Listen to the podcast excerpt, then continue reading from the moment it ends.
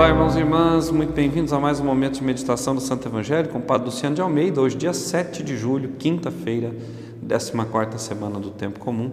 E eu quero te convidar a tomar em mãos a palavra de Deus, abrindo no Evangelho de Mateus, capítulo 10, versículos de 7 a 15.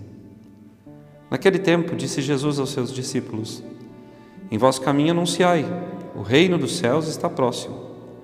Curai os doentes, ressuscitai os mortos, purificai os leprosos, expulsai dos demônios. De graça recebestes, de graça deveis dar. Não leveis ouro, nem prata, nem dinheiro nos vossos cintos, nem sacola para o caminho, nem duas túnicas, nem sandálias, nem bastão, porque o operário tem direito ao seu sustento.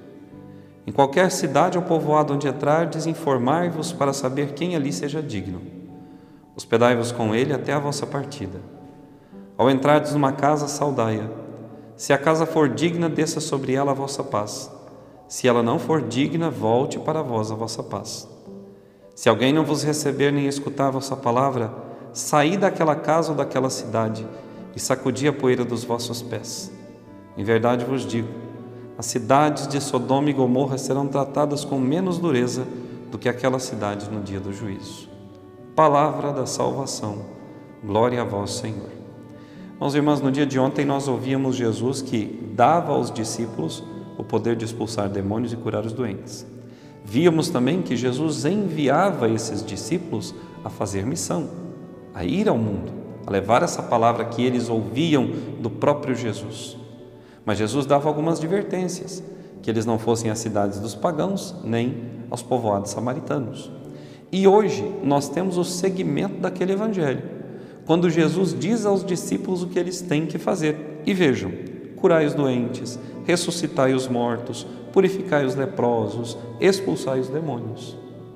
Jesus veio para trazer felicidade e vida nova a todos.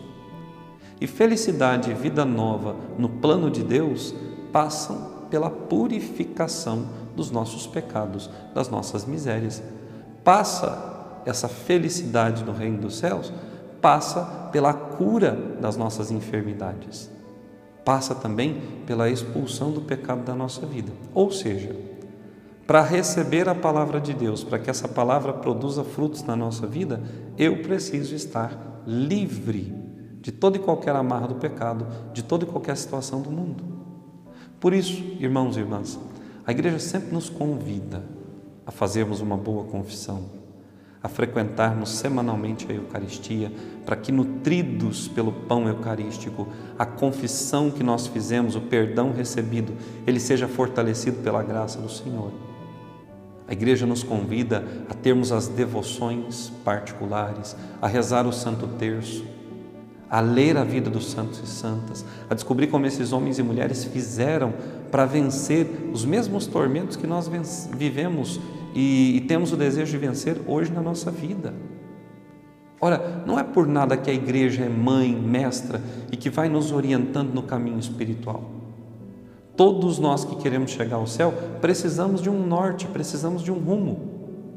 E a igreja, na sua experiência duas vezes milenar, já entendeu qual é o caminho. O caminho da santidade, da conversão, da busca de vida nova. Ora, nós precisamos mostrar ao mundo isso. Por quê? Porque assim nós o recebemos. É um tesouro para nós. E nós precisamos anunciar aquilo que Deus fez na nossa vida. Nós precisamos mostrar ao mundo que Jesus vive, reina e voltará. Ora, Jesus pede aos discípulos que, quando entrarem numa casa, que a saúdem com a paz que vem dele. Se aquela casa for da paz, aquela casa permanecerá em paz e Deus poderá agir ali.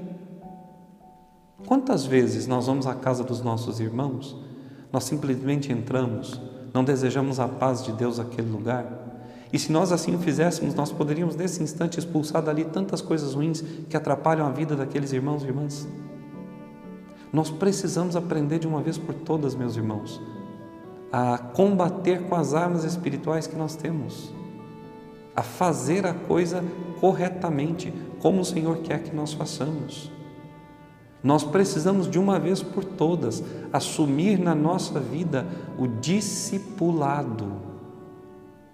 Ou seja, nós precisamos de uma vez por todas, no mundo, ser outros Cristos, porque é isso que a palavra cristão significa, outro Cristo.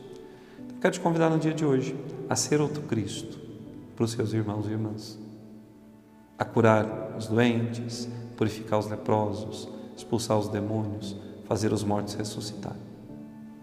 Eu te convido a deixar Jesus hoje, através de ti, chegar ao coração dos outros. Que Deus te abençoe e até amanhã.